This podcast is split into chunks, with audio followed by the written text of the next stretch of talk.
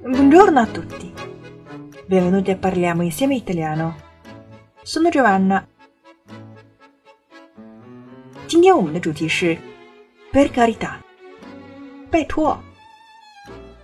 Per carità 的用法很多，那么我们首先可以跟 Per favore，请求别人做某事一样的用法。Per favore o per carità 是一样的。比如说，Per carità Non dire niente a nessuno，请不要和任何人说这事儿。那么这边就是表示礼貌的用法了。或者我们也可以单独使用，或者用在词尾，表示不可能，才不会呢。Per esempio，c'è qualcosa in questa fiera che ti interessa？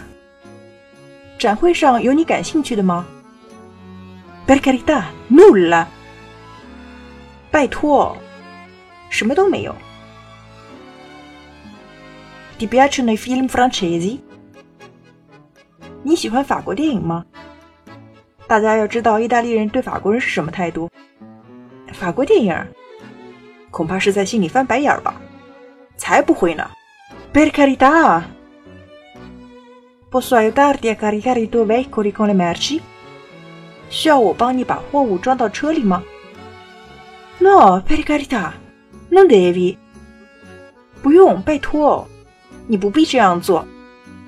Per carità 的用法大家记住了吗？可以表示礼貌，也可以表示讽刺，所以要注意使用的语境。今天的节目就结束喽，我们下次再见。Ci vediamo la prossima volta e parliamo insieme italiano. Ciao ciao!